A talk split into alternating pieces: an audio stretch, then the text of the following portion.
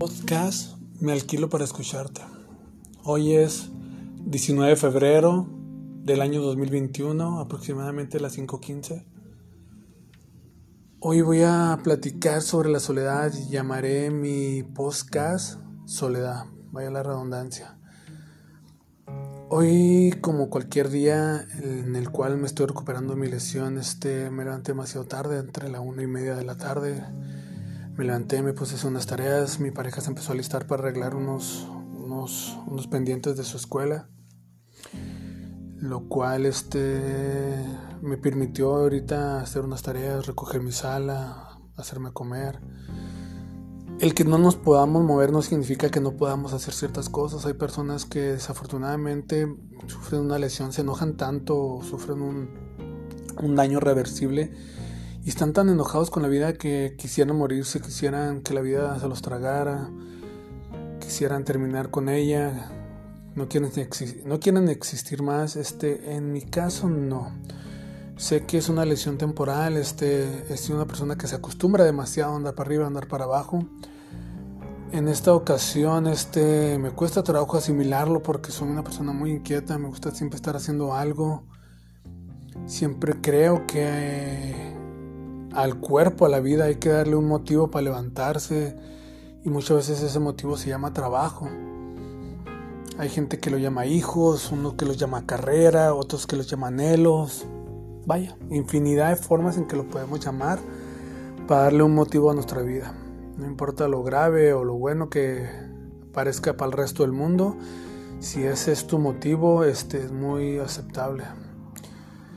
Hoy en lo personal este, me puse a pensar mucho en no quererme levantar. No tenía muchas ganas de, hacer nada, realmente estaba un poco agotado, fastidiado. Creo que aunque estemos buenos y sanos en nuestros, completamente en nuestros sentidos, este, aún así, de repente no hay esas ganas de, de echarle ganas o simplemente se vale de vez en cuando rajarnos, se vale de vez en cuando desanimarnos, se vale de vez en cuando no levantarse tan entusiasta, brincando en una pata, o sea, muchas veces solamente hay que estar pasivos, hay que estar serenos, hay que estar en calma y escuchar nuestros propios pensamientos, escuchar lo que se escucha en la calle, lo que se escucha, lo que te dicen las personas que te rodean.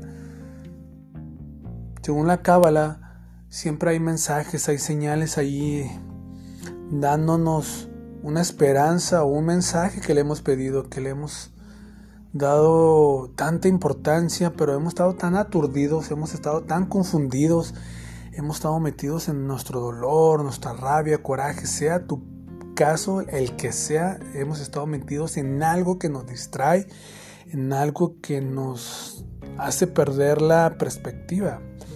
Entonces, hoy yo traté de levantarme con la idea primero de agradecer. Esa es la primera idea con la que te debes levantar. No importa lo poco o mucho que creas que tú tengas. Hay una frase que mi mamá de repente me mortifica un poco que dice que demos gracias a Dios porque no estamos como están otros o que no estamos tan peor como están otros. Yo no estoy muy de acuerdo con mi madre, pero sí tiene mucho sentido porque hoy al levantarme tenía una cama, tenía un techo, tenía las medicinas, este, tenía un teléfono en el cual me sigo comunicando.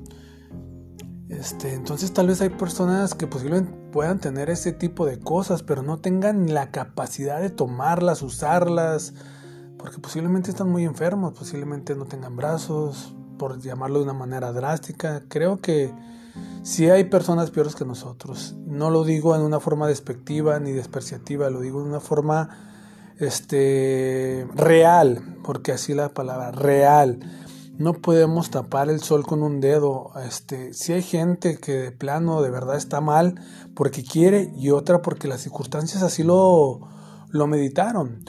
Tiene que haber una lección, tiene que haber una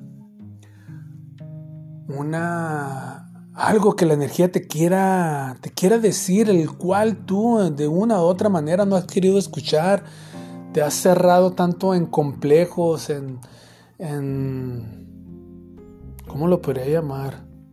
Este, prejuicios, ¿por qué no? Porque realmente tenemos bastantes prejuicios.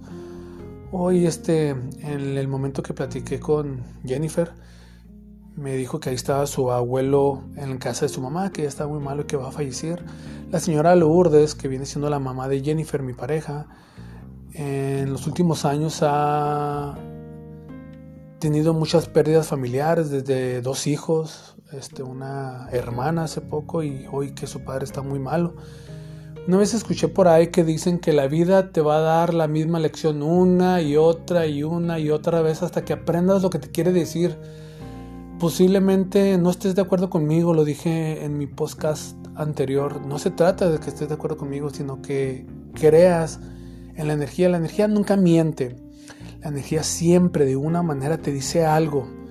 Solo que nuestra soberbia en creer que lo sabemos todo, en creer que no hay nada dicho, que son tonterías, este, hacemos un, oído sordo a, a ese tipo de situaciones, las cuales terminan mortificándonos por no desearlas entender. Hoy estoy muy entusiasmado en seguir haciendo estos podcasts y seguir plasmándolo, seguir este proyectando estas vivencias mías, las cuales he relatado toda la vida. Soy una persona muy abierta. Platico mucho lo que he pasado, lo que he vivido, con la finalidad de, de identificarme con la gente que me rodea.